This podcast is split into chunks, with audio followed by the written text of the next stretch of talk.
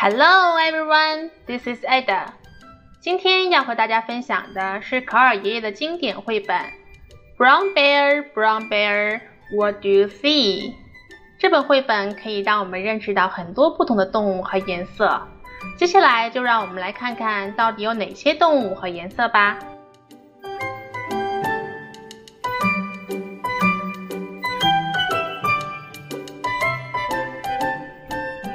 Brown bear, brown bear, what do you see? I see a red bird looking at me. 棕熊，棕熊，你看到了什么？我看到一只红色的鸟在看着我。Red bird, red bird, what do you see? I see a yellow duck looking at me. 红鸟，红鸟，你看到了什么？我看到一只黄色鸭子在看着我。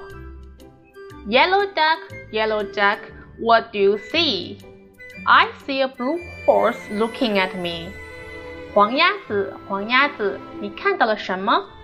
我看到一匹蓝色的马在看着我。Blue horse, blue horse, what do you see? I see a green frog looking at me. 蓝马，蓝马，你看到了什么？我看到一只绿色的青蛙在看着我。 Green frog, green frog, what do you see? I see a purple cat looking at me. 绿青蛙，绿青蛙，你看到了什么？我看到一只紫色的猫在看着我。Purple cat, purple cat, what do you see? I see a white dog looking at me. 紫猫，紫猫，你看到了什么？我看到一只白色的狗在看着我。 White dog, white dog, what do you see? I see a black sheep looking at me. 白狗，白狗，你看到了什么？我看到一只黑色的小羊在看着我。Black sheep, black sheep, what do you see? I see a goldfish looking at me. 黑羊，黑羊，你看到了什么？我看到一只金鱼在看着我。 Goldfish, goldfish, what do you see? I see a teacher looking at me. 金鱼，金鱼，你看到了什么？我看到一位老师在看着我。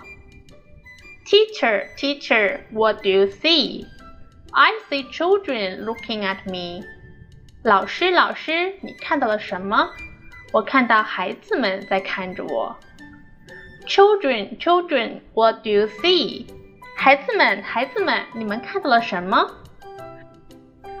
We see a brown bear, a red bird, a yellow duck, a blue horse, a green frog, a purple cat, a white dog, a black sheep, a goldfish, and a teacher looking at us. That's what we see. 我们看到一只棕色的熊，一只红色的鸟， 一只黄色的鸭子。一匹蓝色的马，一只绿色的青蛙，一只紫色的猫，一只白色的狗，一只黑色的羊，一条金鱼和一位老师在看着我们，那就是我们所看到的。